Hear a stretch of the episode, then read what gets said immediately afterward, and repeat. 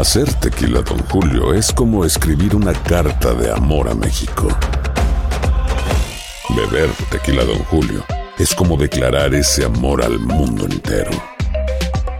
Don Julio es el tequila de lujo original, hecho con la misma pasión que recorre las raíces de nuestro país. Porque si no es por amor, ¿para qué? Consume responsablemente. Don Julio Tequila, 40% alcohol por volumen, 2020. Importado por Diageo Americas, New York, New York. Bienvenidos al podcast de Buenos Días América, la revista radial más completa para los hispanos. Política, salud, economía, tendencia y deporte son algunos de nuestros temas. Bienvenidos. Hoy en Buenos Días América conversamos de las vacunas para niños menores de 12 años. ¿Cómo va y cómo avanza la probabilidad de tenerlas pronto. Por otra parte, un renombrado epidemiólogo advirtió que el mundo está más cerca del comienzo que del final de la pandemia. Y sobre eso, pues comenta Joel Collazo, doctor epidemiólogo. David Rivera, economista en Perú, habla del sol peruano que se ha depreciado más del 12% en relación al dólar desde abril, cuando Castillo ganó la primera vuelta electoral. Jorge Rivera en nuestro miércoles de inmigración nos habla de los demócratas que incluyen reforma migratoria en el presupuesto. Además, le da respuesta a las preguntas de nuestros oyentes. Ángel Leal, abogado constitucionalista, nos habla de que tras numerosos señalamientos de acoso sexual detallados en un informe de la fiscal general de Nueva York, el gobernador Andrew Cuomo renuncia. Y por cierto, Elian Zidane, nuestro periodista y reportero de Univisión 41 Nueva York, también habla de las reacciones y quién tomará el cargo en los próximos 14 días. Y Gabo Sainz nos vino a hablar de la llegada de Messi a París y la presentación oficial. Tus mañanas están llenas de energía de la mano de Andreina Gandica y Juan Carlos Aguiar. Aquí, en Buenos Días América, hacemos un recorrido por esos temas que son importantes para ti. Noticias, inmigración, salud, el acontecer diario, las tendencias y por supuesto los deportes. Buenos días América, este programa es tuyo. Hello, hello, hello, buenos días América de costa a costa, 8 de la mañana en el este puntuales para iniciar nuestra tercera hora de programa. Qué alegría tenerlos como audiencia, ustedes son la audiencia o la mejor audiencia del mundo mundial, debo decirlo, ¿verdad? Gracias por escucharnos de costa a costa desde Los Ángeles hasta Miami, en más de 25 emisoras en todo el territorio nacional y además en plataformas que sirven para escuchar la radio completamente en vivo. Estas aplicaciones como Euforia y TuneIn, usted las descarga completamente gratis y nos busca como TUDN Radio, así se llama nuestra cadena. Y de esa manera va a encontrar a Buenos Días América y toda la programación de tu DN Radio completamente en vivo y completamente gratis. Y además va a poder escuchar en alta definición. ¿Qué le parece, Cholito? Hola, Juan Carlos Aguiar, parcero, ¿cómo amanece usted? Mi querida Andreina Gandica, tenga usted muy buenos días. Qué placer saludarla hoy miércoles 11 de agosto del año 2021. La saludo a usted, a todas las personas que, como usted muy bien explica, se conectan a esta hora a lo largo y ancho de todo el territorio estadounidense para disfrutar de las segundas dos horas, de la segunda mitad de su programa favorito, matutino, el único programa en español que los acompaña durante cuatro horas en todo el país. Esto es Buenos Días América, su show de TUDN Radio de la cadena Univisión. Nos vamos a entender qué pasa en Nueva York. Muy buenos días, Elian Zidane, periodista y reportero de Univisión 41 Nueva York. ¿Cómo te va, Elian? Mi querida Andreina, muy buenos días. Afortunadamente, muy bien. ¿Tú qué tal? Bueno, siendo la noticia del momento eh, que retumba a lo largo y ancho de este país, la renuncia del gobernador de Nueva York, Andrew Cuomo. Háblanos de mm, la persona que estará ocupando el cargo, la señora Kerry. Así es. Andrea, pues bueno, aquí ayer al mediodía se formó el hecatombe cuando el gobernador pues salió públicamente a dar declaraciones después de que su abogada había dicho que esta investigación no la consideraba justa por falta de veracidad y falta de pruebas. Entonces, Andreina, cuando este anuncio se da, prácticamente nadie lo estaba esperando porque la retórica que se manejó desde el principio fue que el gobernador no pensaba dimitir porque él jura y perjura que no hizo nada, nada malo. Entonces, definitivamente al final de su discurso, cuando da a conocer que él se hacía a un lado para que la ley siguiera su curso y que por amor a los neoyorquinos y por Nueva York estaba tomando esta decisión, pues todas las miradas ahora se centran en, como bien decías, la vicegobernadora Kathy Hochul, quien será ahora, en 14 días, 13 días ya exactamente, la primera mujer en ocupar la gobernación del estado de Nueva York. Te cuento que ella es originaria de la ciudad de Buffalo, al norte del estado de Nueva York, y además es graduada en leyes ha ejercido, por supuesto, muchísimo tiempo la política, ha ocupado varios cargos públicos y, por supuesto, esto del lado de los demócratas. Interesante, Andreina, ella es una demócrata con tendencia conservadora y en el año 2012 fue la única demócrata que aceptó dinero de la Asociación Nacional del Rifle, conocida como la NRA, por sus siglas en inglés, y también al principio de su carrera se opuso a otorgar licencias de conducir para indocumentados, pero pues al final llegó al apoyo de esta medida. Entonces, pues definitivamente un día histórico el día de ayer, Andreina, cuando el gobernador Andrew Cuomo se convierte de hecho en el tercer gobernador de Nueva York en dimitir a su cargo. Fíjate una cosa, eh, yo creo que pocas personas pensaban, al menos en este momento, que Andrew Cuomo iba a renunciar como gobernador de Nueva York. ¿Cuáles han sido eh, las impresiones que has tenido tú a lo largo de estas últimas horas? ¿Las personas en Nueva York se lo esperaban? Eh, ¿Algunas personalidades de la política que has escuchado pues ya sus reacciones entendieron que este era el momento de hacerlo? ¿Hay aceptación con la decisión de Cuomo? Mira, yo creo que hay que entender la situación en dos partes. Por un lado, los políticos, los funcionarios públicos, por supuesto, le dieron la espalda al gobernador Cuomo, desde sus más llegados, eh, allegados aliados, eh, le dieron la espalda en el sentido de que cuando se dieron a conocer los resultados de esta investigación independiente de la Fiscalía, pues públicamente salieron a decir que el gobernador debe, debía renunciar, incluyendo por supuesto al presidente Joe Biden, a la presidenta de la Cámara, a muchísimos aliados que tenía a nivel eh, federal, también a nivel local. Entonces eso pasa en cuestión de la política. Ahora, nuestro pulso, nuestro termómetro con la gente realmente son las redes sociales. El día de ayer, Andreina, cuando se da a conocer este anuncio, Noticias Univisión 41 sale en plataformas digitales, al igual que en la televisión, a dar el anuncio. Y allí fue donde nos dimos cuenta realmente de qué era lo que los neoyorquinos estaban pensando.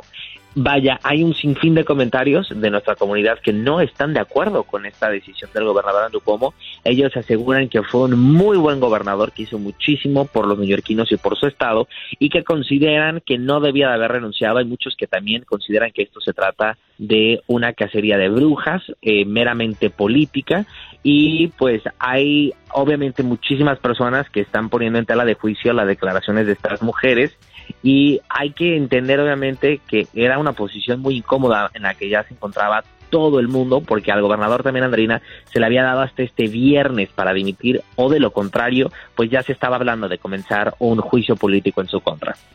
Mm. Por último, Elian, eh, la vicegobernadora ahora, en 14 días ocupando el cargo como gobernadora de Nueva York, eh, Carrie Housel, em, ¿ha dado opinión frontal con referencia al caso de Cuomo y a las acusaciones? Definitivamente, ella de hecho el día de ayer salió a hacer unas declaraciones bastante fuertes. Hay que mencionar que fue el mismo Como quien la puso en su cargo, eh, por lo cual podríamos haber entendido que tiene una relación muy cercana.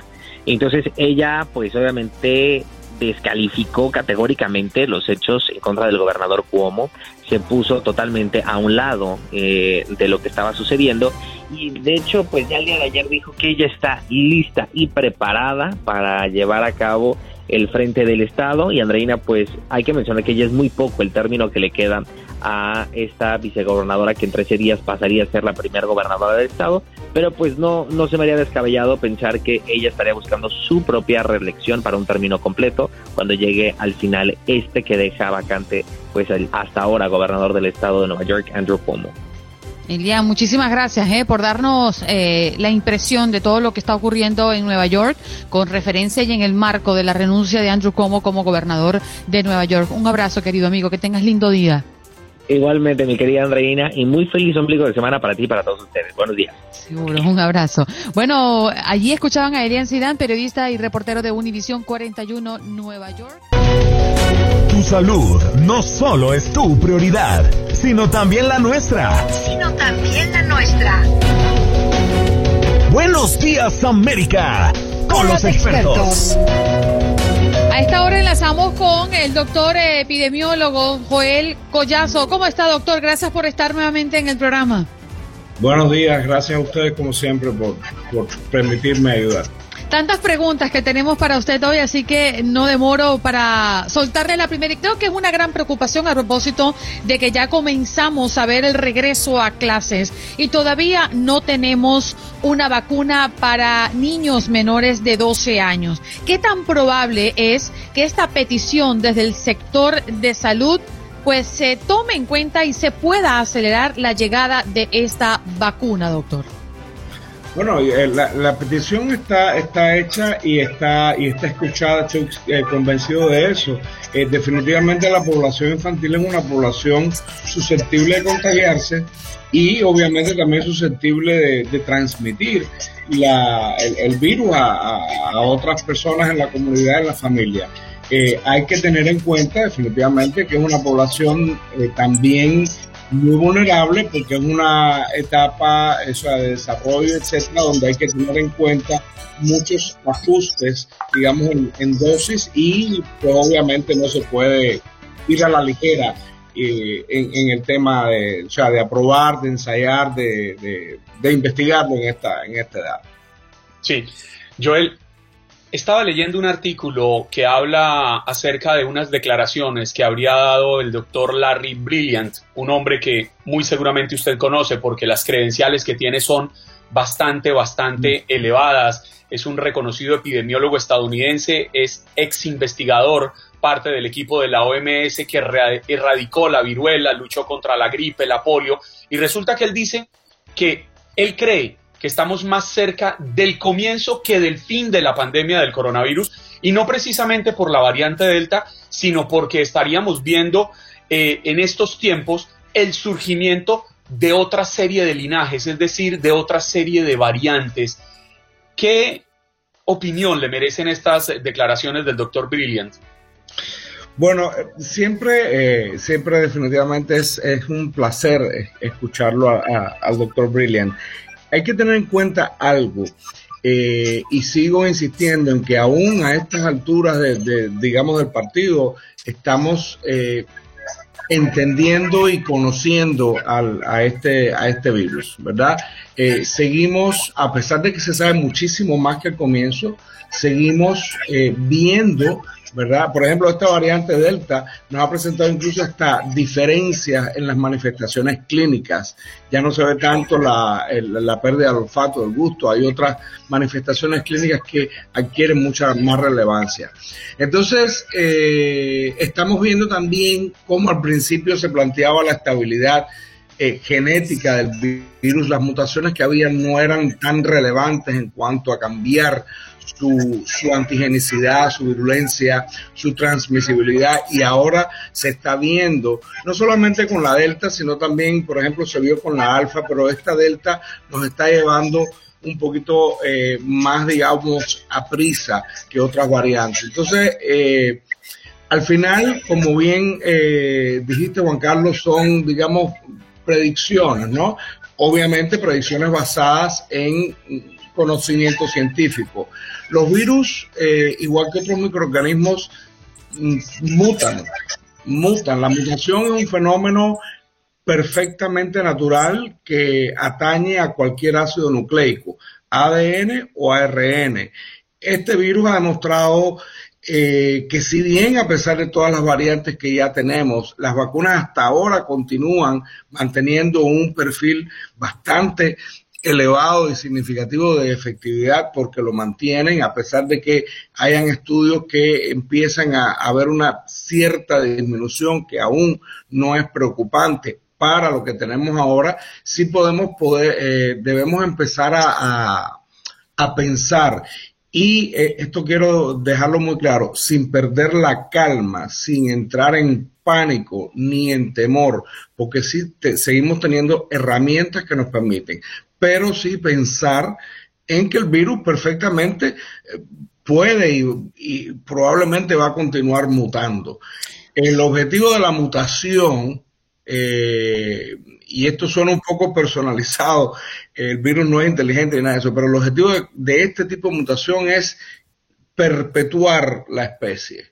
¿Verdad? Y esto es la base de la selección natural, de la evolución natural, y nos estamos remitiendo a Darwin, ¿verdad? Eh, este, esto es lo que sucede cuando hay una mutación eh, beneficiosa. En este caso, obviamente, para el virus. Entonces, ¿qué está haciendo el virus? Simplemente aumentando su tasa de replicación, ya sabemos que este virus, en el mismo tiempo que las variantes anteriores producía digamos, por decirlo así, eh, cinco copias del virus, este produce una cantidad excesiva de virus y por lo tanto, eh, obviamente, aumenta su transmisibilidad. Y entonces, doctor, ¿a dónde vamos? Entonces vamos. Porque yo, todavía veo en el 2021 que vamos a cumplir ya dos años en pandemia. Eh, Oye, el 2022 me parece que vamos con mascarillas, que vamos todavía con la insistencia. Quizás de repente el efecto de las vacunas que nos pusimos ya pasó su efecto y vamos a tener que vacunarnos nuevamente mientras hay una gran población que aún no se vacuna. Entonces, ¿cómo es la cosa, doctor? O sea, dígame usted, ¿qué ve eh, con referencia al COVID-19, al coronavirus, de aquí a dos o tres años? Bueno, la cosa, ¿cómo es? ¿Cómo es la cosa? Usted explíqueme. Exacto. Eh, hace, hace ya meses, incluso creo que a finales del año pasado ya se hablaba de que íbamos a, convivir con este virus como convivimos con el virus de la influenza. El virus de la influenza lo tenemos ahí. Y entonces eh, produce eh, endemias estacionales, o sea, produce picos estacionales, ¿verdad? es muy probable, por lo que se está viendo, que este virus va a a tener las mismas características, con la particularidad de que eh, estas variantes que se van desarrollando eh, parecen ser la tendencia que son altamente contagiosas. Entonces, ¿cómo nos vemos nosotros? Nosotros deberemos, eh, deberíamos vernos mucho más apegados a la ciencia, mucho más receptivos a la ciencia que a otras tipo de información, deberíamos saber de dónde sacamos la información, qué medios me están dando una información realmente válida y los felicito a ustedes como a otros tantos medios, ¿verdad? Eh, por dar información o por dejar que otras personas que tienen el conocimiento de la información. Entonces, nos veo, nos veo como humanidad en ese sentido, escuchando a eh, la ciencia y prestando atención a la ciencia, eh, entendiendo que las vacunas eh, son una herramienta fundamental que permiten disminuir la cantidad de personas susceptibles a contagio. Y si esto lo y, si esto es así, pues vamos a tratar, vamos a, ver cómo se contiene la transmisión. Y eh, el uso de las mascarillas, lamentablemente, va a tener que continuar va a tener que continuar hasta que podamos, eh, digamos, mantener una... Estamos viendo cómo en el, en el otoño del año pasado empezó a aumentar la curva después del verano. Eso es lo que estamos viendo ahora. Entonces, eh, no, diga, podemos decir que quizás un poco rápido para hablar de un patrón, pero ya estamos viendo el patrón.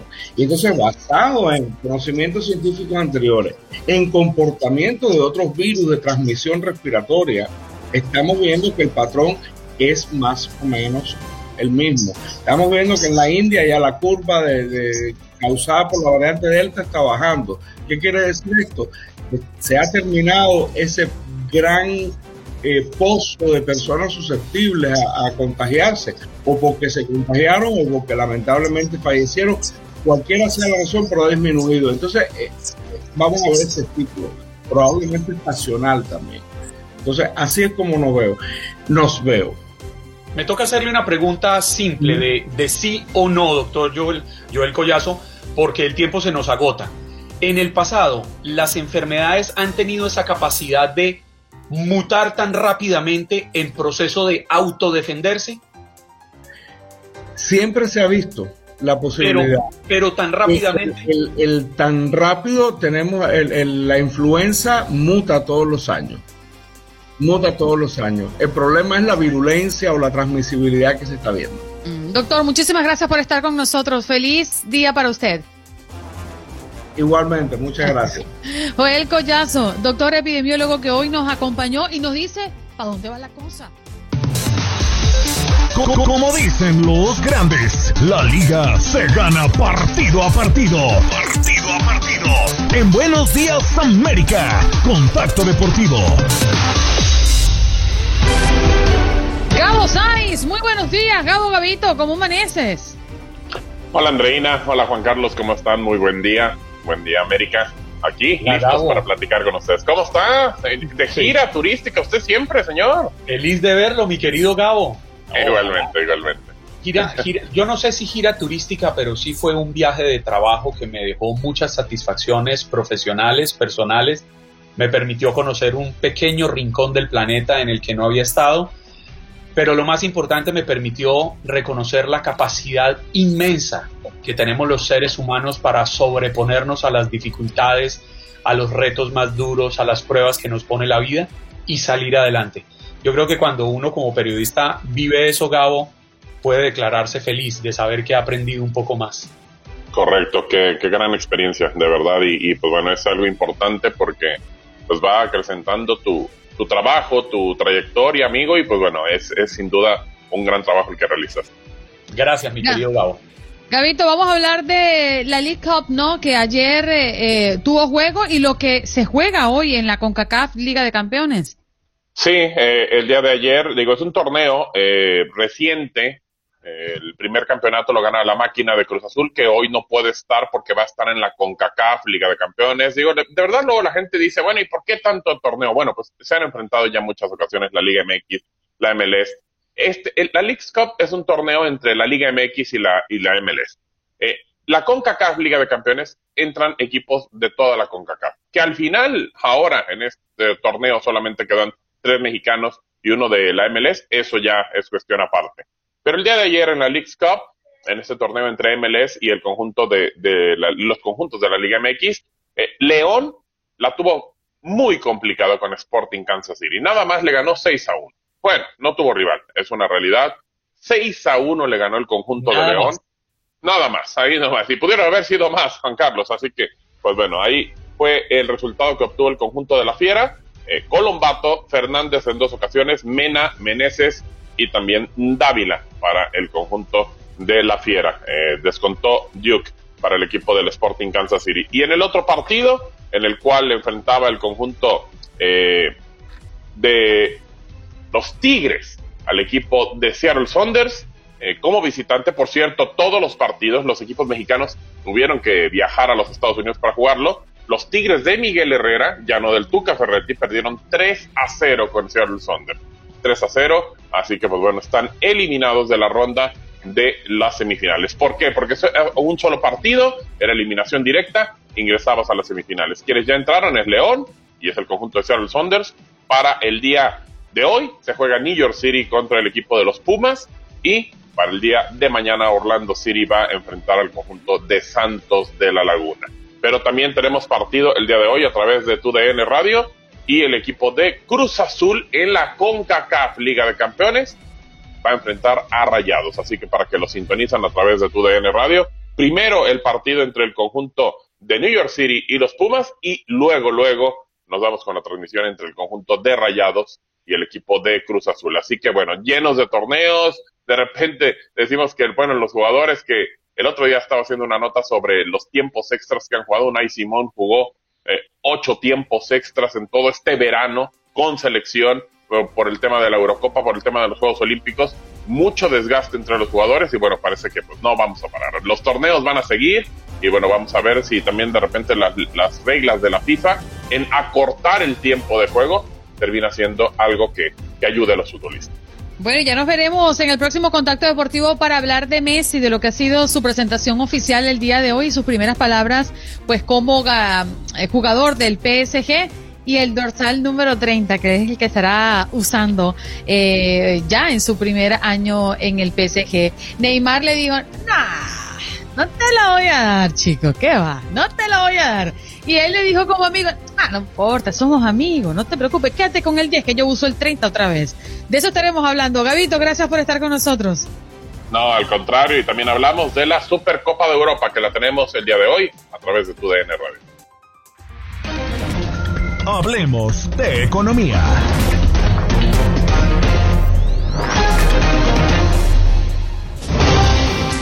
Recordándoles que esto es Buenos Días América de costa a costa. Así que mm, le queremos recordar nuestra pregunta del día. La tenemos sobre la mesa. El gobernador de Nueva York, Andrew Cuomo, anunció su renuncia tras las acusaciones de acoso sexual en su contra presentado por 11 mujeres y recogidas en un informe elaborado por la fiscal general del estado. Considera que Cuomo renunció a raíz de la petición del presidente. Cree que lo hizo para evitar más renuncias en su entorno o porque quiere dedicarse a defenderse sin la presión del cargo. Llámenos al 1833-867-2346, que es nuestro punto de contacto, nuestra línea telefónica. Acá estamos esperando su llamada. Vámonos de inmediato con nuestro próximo invitado. Ya está conectado y listo para compartir con toda la audiencia de Buenos Días América, David Rivera economista en Perú. Muy buenos días, David. Gracias por estar con nosotros. Buenos días, ¿cómo están? Encantado. Muy bien. El sol peruano se ha depreciado más de 12% en relación al dólar desde el pasado mes de abril, bueno, cuando el nuevo presidente ganó la primera vuelta electoral. ¿A qué se debe esta depreciación y qué lectura puede darle usted como especialista en la materia? es básicamente por la conformación del gabinete del presidente Castillo, que tiene ministros y algunos funcionarios de gobierno que provienen del ala más dura o radical de Perú Libre, que es el partido de, gobierno. Y esto ha pasado a pesar de que en el Ministerio de Economía se ha nombrado a un ministro de una izquierda democrática, y también a pesar de que el presidente del Banco Central de Reserva, Julio Velarde, que es un hombre que ha manejado muy bien la política monetaria en el Perú, ha confirmado hace dos días que permanecerá en el cargo. A pesar de eso, el tipo de cambio sigue por encima de cuatro soles, que es un, es un pico histórico, y es poco probable que vaya a salir de ahí considerando, mientras, mejor dicho, permanezcan estos funcionarios o ministros del ala radical de Perú Libre.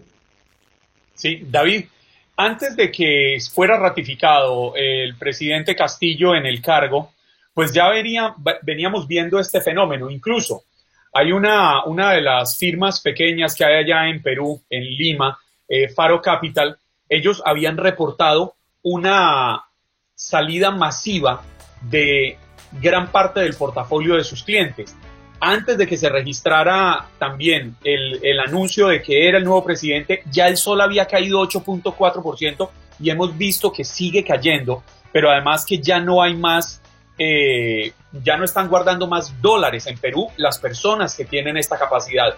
¿Qué tanto impacta a la economía el que no estén entrando esos dólares como entraba anteriormente? Se lo digo porque Perú ha sido una de las economías más estables en el continente eh, sí, ese es un punto importante porque efectivamente en el Perú eh, se está registrando en este momento un aumento del precio de los alimentos que está afectando particularmente las familias de menos recursos que además se han visto particularmente golpeadas por la pandemia. En el Perú hemos tenido un retroceso en la pobreza de 10 puntos porcentuales. Estamos hablando de 3 millones de personas que han vuelto a la situación de pobreza.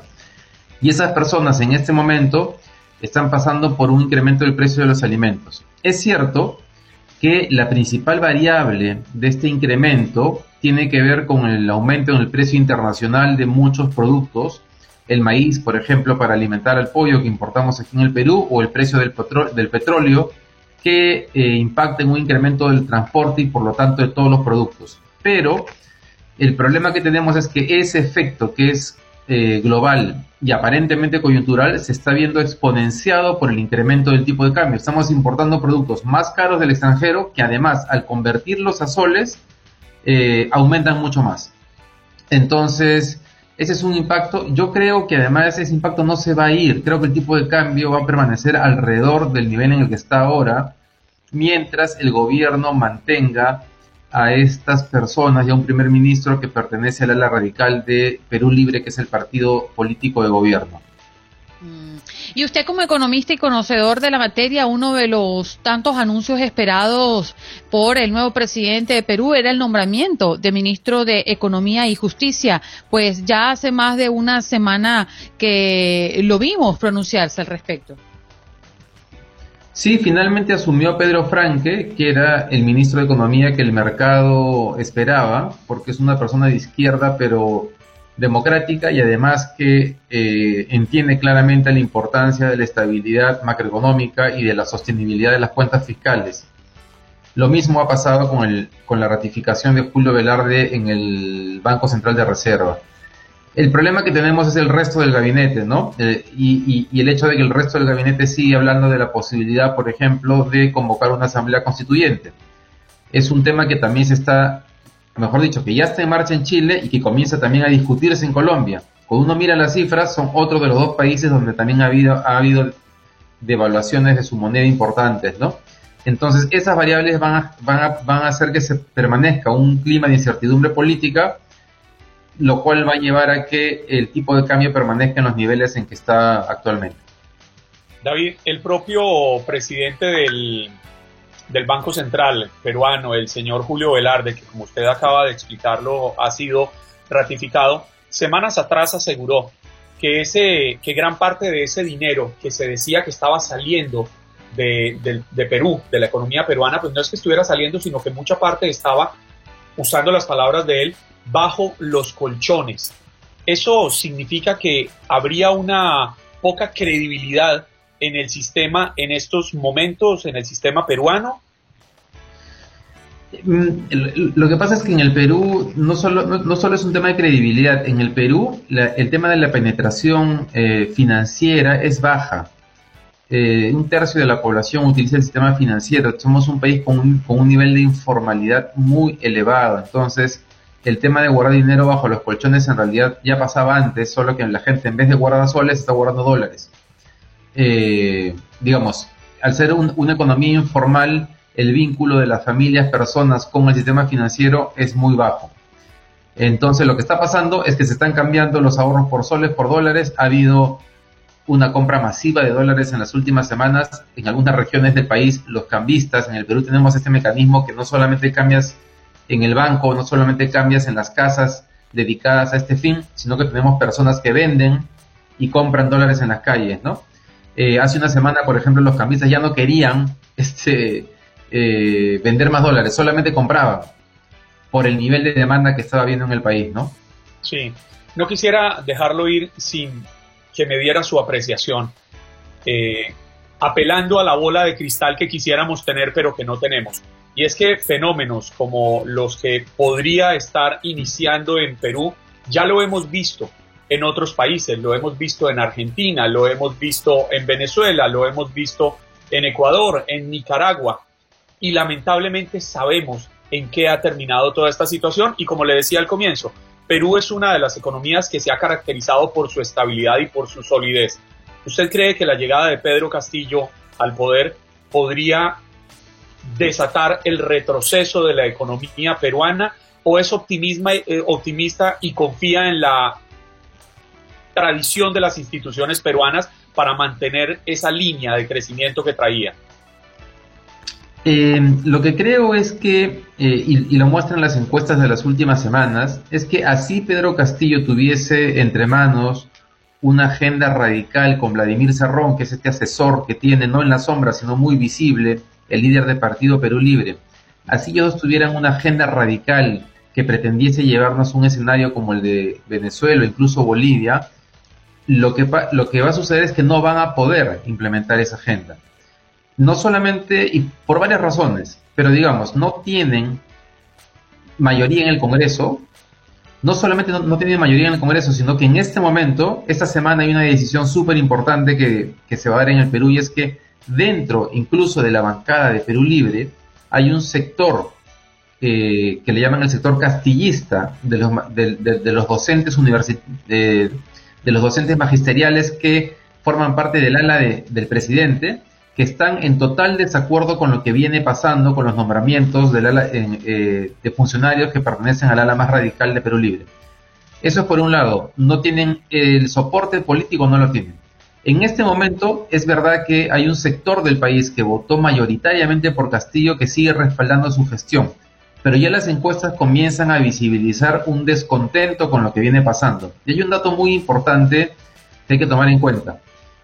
Eh, cuando uno mira las encuestas, uno mira que hay diferencias en términos de apoyo al presidente Castillo dependiendo de qué nivel socioeconómico eres. Cuanto menos, menos niveles de ingreso, más apoyo hay, hay al presidente Castillo. También depende de la región del país o depende de la, de la identificación ideológica para que apoyes o no al gobierno. Pero hay una variable en la cual hay consenso en el país. Uno mira diferentes regiones, diferentes niveles socioeconómicos. Eh, nadie quiere a Vladimir Cerrón cerca del presidente Castillo. El 85% de los peruanos eh, no quieren a Vladimir Cerrón. Y la gente ya se dio cuenta que sí está cerca. Entonces, lo que va a pasar es que el gobierno va a perder legitimidad en las próximas semanas de si es que Vladimir Serrón permanece cerca y si es que hay ministros que responden claramente a él. Y un dato más que es bien importante. En este momento hay una investigación sobre un caso de corrupción que se llama Los Dinámicos del Centro, que tiene que ver con los casos de corrupción de cuando Vladimir Serrón fue gobernador regional en Junín, que es la región donde nace Perú Libre. Ese caso está agarrando mucha fuerza, hay mucha evidencia, hay 3.000 audios que existen como parte del proceso de investigación ya se incorporó a Vladimir Serrón y al actual primer ministro Guido Bellido como parte de las investigaciones.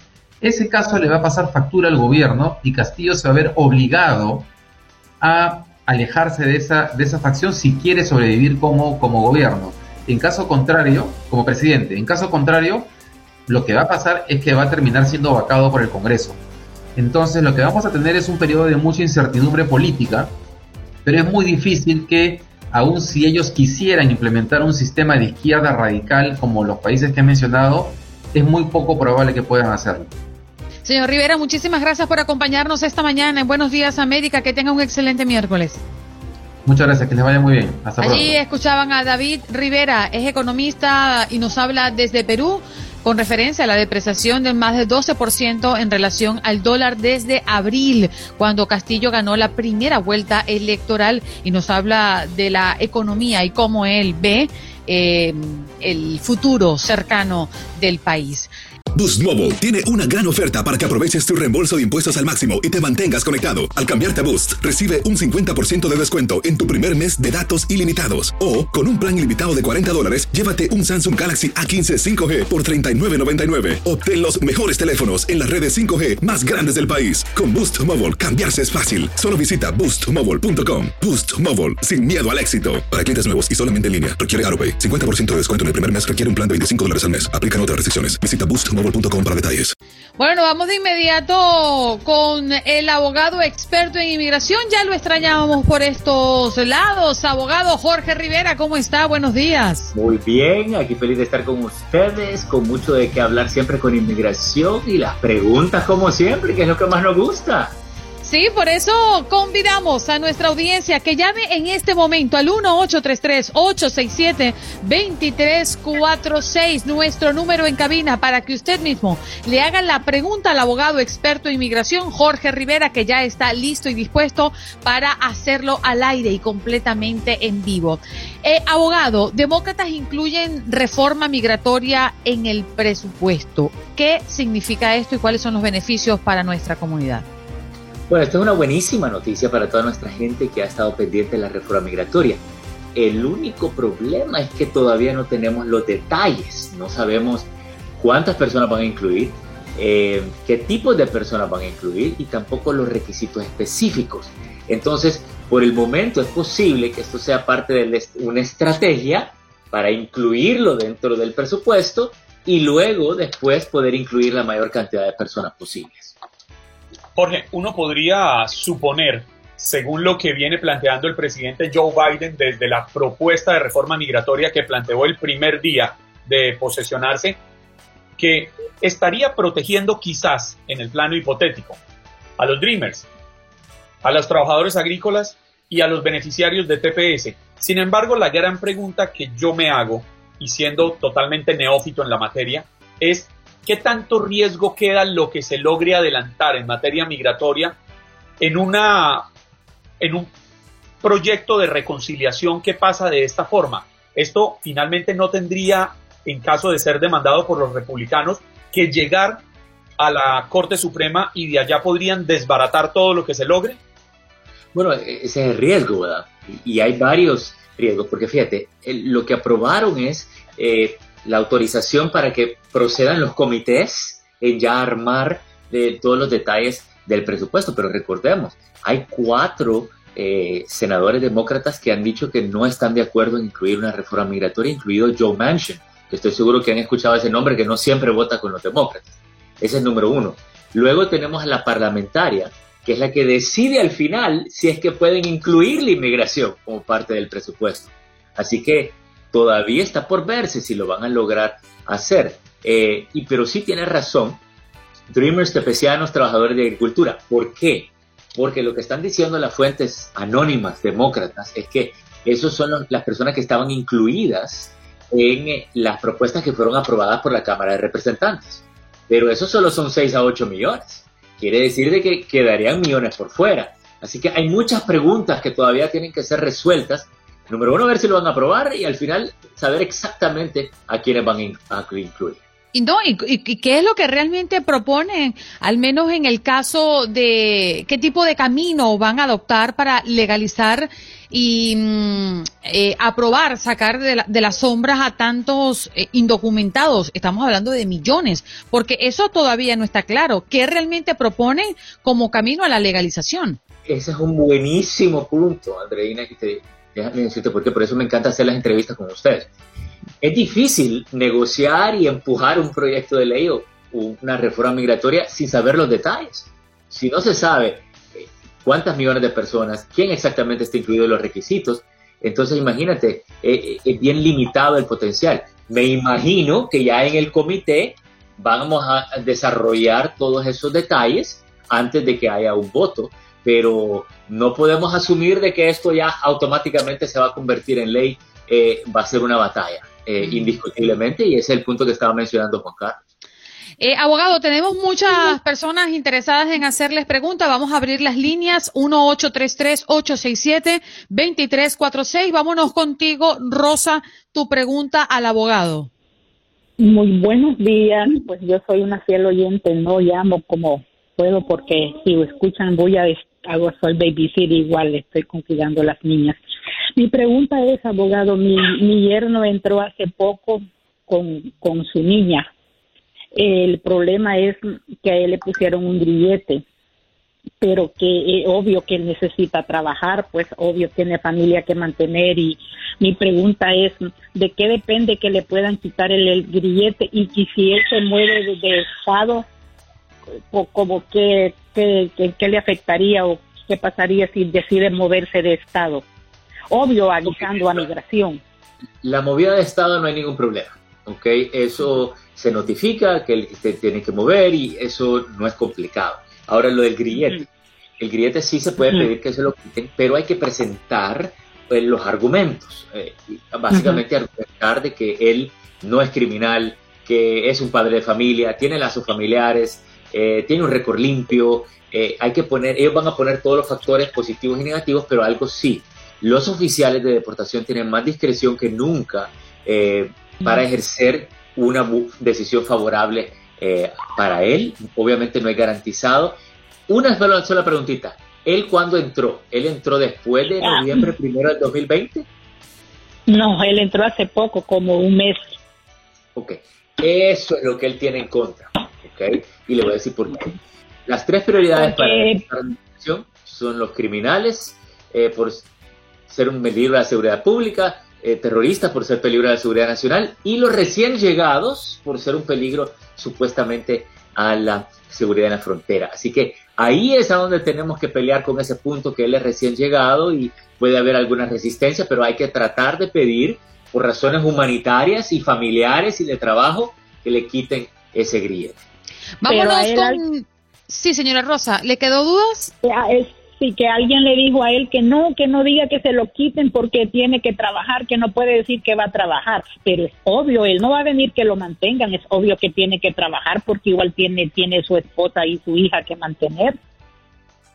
Mi recomendación es que no lo pida él directamente, sino que le deje eso a los abogados. Cualquier cosa nosotros le podemos ayudar, pero es importante que un abogado haga la gestión porque los oficiales de deportación tienen hasta email directo para mandarles estas solicitudes de discreción por favor que se lo haga un representante legal, ¿ok? Bien, vámonos con Nicasio. Adelante, Nicasio, con tu pregunta. Buenos días. Buenos días. Mire, este, mi pregunta es al abogado, este, cuando uno entra ilegal y si tiene un, un hijo de 21 años que quiera pedir a uno, es, ¿hay posibilidades de que le arregle uno? Hay posibilidades, pero tenemos que combinar esa petición con algo más. Eh, ¿Alguien lo ha pedido a usted anteriormente o es primera petición que le van a hacer? Primera vez. Ok. Eh, ¿Usted tiene el TPS, tiene el DACA, tiene alguno de esos beneficios? Nada de eso, soy mexicano. Ok, última pregunta, eh, dos preguntas más. ¿Tiene padres o madres residentes o ciudadanos americanos o esposa? No, nada más, este, soy, tengo un hijo nada más, estoy juntado con ella con la mujer. ¿hay alguna posibilidad que uno de sus hijos entre a las Fuerzas Armadas para que le den el equivalente de una entrada legal y combinarlo con la petición para llegar a la residencia? Sí. Ok, si hay una posibilidad, ahí ya tendríamos la solución. Porque todas las preguntas que le hice era para combinar la petición familiar para un padre que entró indocumentado poder lograr la residencia. Así que hable con él acerca de lo de las Fuerzas Armadas. Si entra, le pagan todos sus estudios, le dan entrada legal, eh, permiso de trabajo y se puede hacer residente. Caso cerrado, le dimos la solución. Enhorabuena. Óigame, Jorge, tenemos preguntas desde el chat. Nos escribe Carlos Félix. Él nos cuenta que es un youtuber y quiere saber. Tiene dos peticiones estancadas en el departamento del Centro de Visas en República Dominicana de sus dos hijos mayores de edad. Esta página no le ha permitido someter la aplicación y seguir adelante a pesar de que ya le llegaron los papeles del Departamento de Visas. Él es residente americano y esta petición tiene más de seis meses estancada en el Departamento eh, de Visas de República Dominicana. Él quiere saber si puede hacer algo al respecto o solamente continuar en este limbo en el que siente que está. No, no, no, ahí Juan Carlos hay un problema. Eh, estamos eh, en un problema con el Centro Nacional de Visas, el lugar que aprueba las visas antes que le den la cita en la Embajada Americana. Y si no le está aceptando el pago, hay que hacer un reclamo, ¿ok?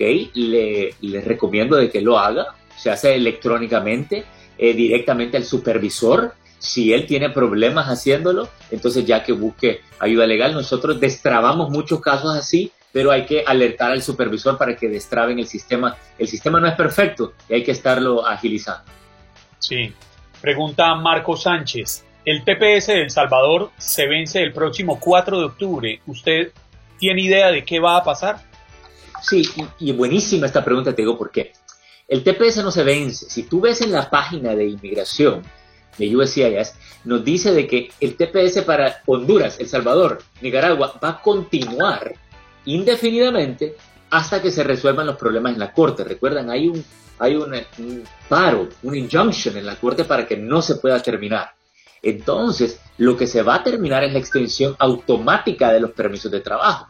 Y eso sí, estamos esperando noticias de inmigración para ver si van a extender la extensión automática del permiso de trabajo o si van a obligar a las personas que sometan su aplicación del permiso de trabajo. Así que tranquilos que el TPS no se termina para El Salvador Honduras y Nicaragua hasta que se resuelva el problema de las demandas en corte. Tenemos a Javier en la línea. Adelante, Javier, con tu pregunta. Buenos días, buenos días, buenos días. Buenos días, bochichero, ah, ¿cómo Sí, mi abogado tenía una pregunta Este, ah, tengo un hermano que es ciudadano y un hermano que es indocumentado. Ah, este, mi hermano ciudadano le, ah, le, le prestó el certificado de naturalización para, para mi hermano para que aplicara, pero no, no, no sé si este era realmente un abogado notario y pues no, no le han resuelto nada, ya eso hace como 25 años. ¿Qué posibilidad tiene de, o qué debemos de hacer para, para ver si este, puede, puede recibir sus papeles? Ya sea que yo, porque yo soy ciudadano también. No sé si lo pueda pedir yo. Este caso, pero vamos a confirmar, cuando usted dice que le prestó el certificado de ciudadanía, eh, no era para cometer fraude, era para hacer una petición por el hermano indocumentado, Sí. ¿correcto? Sí, Ok. sí, ajá. Estamos bien. Eh, bueno, mira, ahí es de tratar de encontrar esa petición. Obviamente sería más fácil si tuviera un recibo con el número del caso. Si fue hace 25 años, Ajá. ya le llegó el turno, ya estaría en turno para la residencia. Pero tenemos que encontrar ese caso. Y le voy a compartir. el, el, el- el señor que le estaba arreglando, según, le dijo que, oh, es que tu hermano no vino a pedirte. Eh, fue lo- el pretexto que le puso que su hermano, que mi hermano no había ido a pedirlo, que nomás le dio, le dio el papeleo que le pidieron, pero físicamente no fue mi hermano. Ok, bueno, si él le dice que nunca se hizo la petición, no perdamos tiempo y dinero. Ok, porque eso es lo que me suena que le estás diciendo, que el hermano no llegó, el hermano tendría que haber firmado, el ciudadano. Si el hermano ciudadano no firmó, entonces si la petición esa no se hizo, no vale ni la pena estar buscando esa petición, porque hay una manera de buscarla con el número de alien, el número de residente eh, del hermano ciudadano, antes que se hizo residente, en el certificado aparece ese número, se puede llamar a inmigración y buscar cual- todas las peticiones que hizo ese hermano. Y esa sería una manera de averiguar si es que se hizo esa petición. Si no se hizo, comencemos borrón y cuenta nueva y usted lo pide y ya tenemos control de esa petición. Abogado, ¿dónde podemos conseguirlo? Me pueden llamar al 888-578-2276. Lo repito, 888-578-2276. De inmediato nos vamos a conectar con nuestro próximo invitado. Bueno, él no es un invitado, él es parte de la casa. Ángel Leal, abogado constitucionalista. ¿Cómo está, abogado? ¿Cómo se siente? Muy buenos días, encantado de estar acá con ustedes y muy agradecido por ese caluroso recibimiento de parte de Ciudad Andreina y de mi gran amigo Juan Carlos. Bueno, recibimientos calurosos y despedidas un poco frías, ¿no? Porque tras numerosos señalamientos de caso de acoso sexual detallados, un informe de la fiscal general de Nueva York, pues el gobernador Andrew Cuomo decide renunciar. ¿Qué le espera ahora a Andrew Cuomo tras renunciar a su cargo abogado en medio de acusaciones de acoso sexual? ¿Qué le espera ahora? Bueno, todavía cabe la posibilidad de que le celebren un juicio político. Eso todavía no se ha descartado, porque a pesar de que va a renunciar en dos semanas y a pesar que ya se pronunció de que, na- que no se va a postular de nuevo para, para el escaño de gobernador en el 2022, cabe la posibilidad de que se pudiera postular en el 2026. Entonces, hay miembros de la Asamblea de Nueva York que todavía tienen interés en seguir con el tema del juicio político.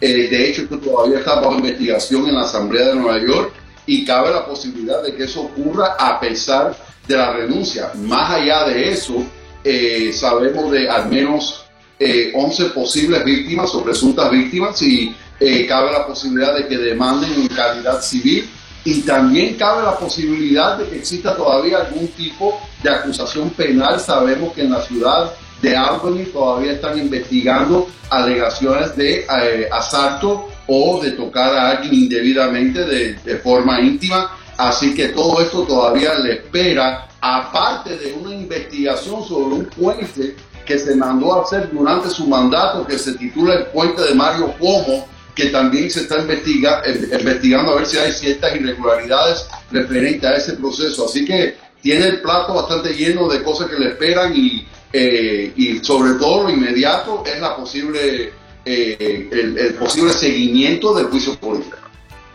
Pero, Ángel, para entender un poco mejor, son dos procesos diferentes. El juicio político es uno y con este, en caso de hallarlo responsable, evitarían que pueda asumir o aspirar a un cargo público más adelante, ¿cierto?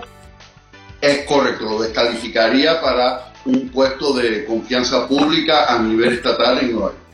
Y el otro es el juicio penal, en el que la fiscal ya ha asegurado que encontró méritos y falta que se lo abran y podría llegar a unas sanciones que incluso podrían terminar el casi exgobernador Cuomo pagando tiempo de cárcel.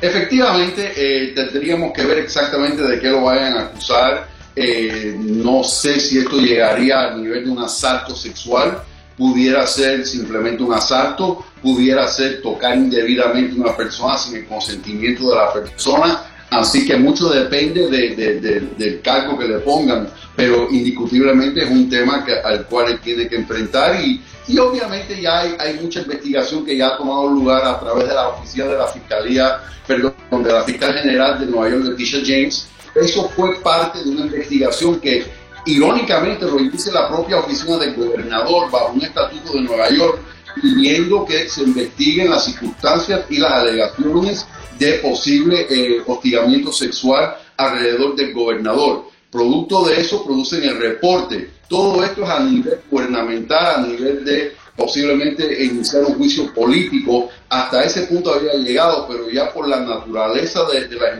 los resultados de la investigación, ya estamos entrando en el territorio de, los posibles, de las posibles demandas civiles y acusación penal. Mm. Abogado, eh, sé que nos queda muy poquito tiempo y por esa razón quiero tocarle otro tema, si me lo permite, porque es que está muy caliente y acabamos prácticamente de conocer que la Cámara Baja de Texas ha ordenado la captura de 52 demócratas por romper el quórum para bloquear la ley de votación.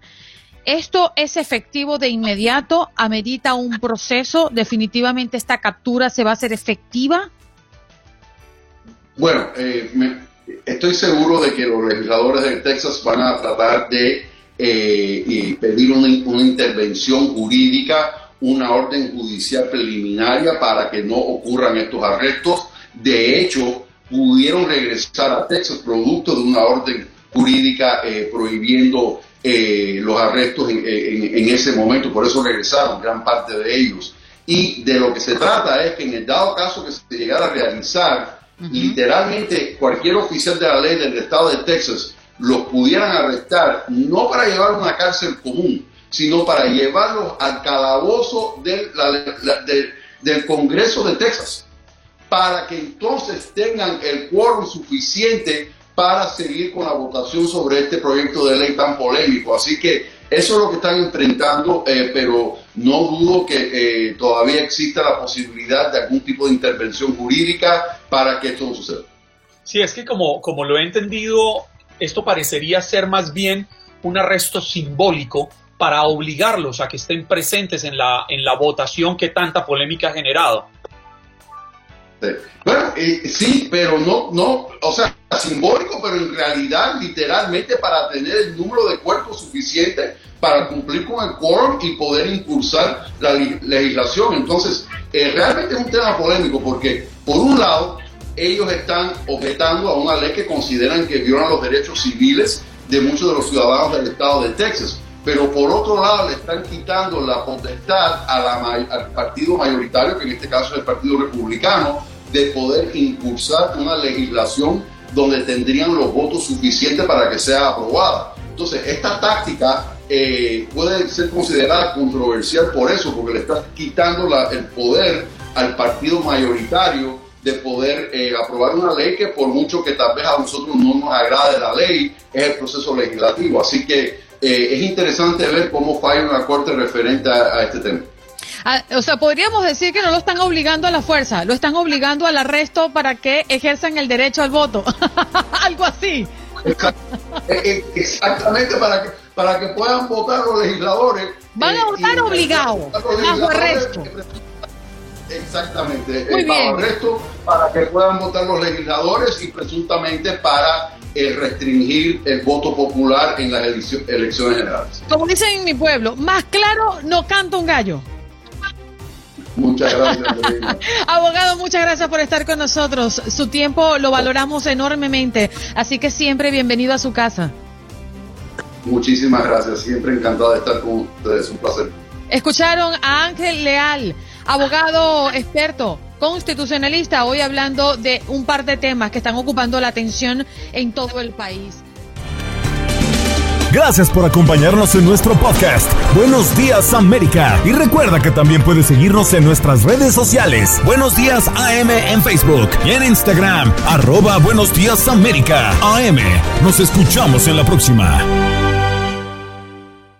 Boost Mobile tiene una gran oferta para que aproveches tu reembolso de impuestos al máximo y te mantengas conectado. Al cambiarte a Boost, recibe un 50% de descuento en tu primer mes de datos ilimitados. O, con un plan ilimitado de 40 dólares, llévate un Samsung Galaxy A15 5G por $39.99. Obtén los mejores teléfonos en las redes 5G más grandes del país. Con Boost Mobile, cambiarse es fácil. Solo visita boostmobile.com. Boost Mobile, sin miedo al éxito. Para clientes nuevos y solamente en línea, requiere AroPay. 50% de descuento en el primer mes requiere un plan de 25 dólares al mes. Aplican otras restricciones. Visita boostmobile.com para detalles.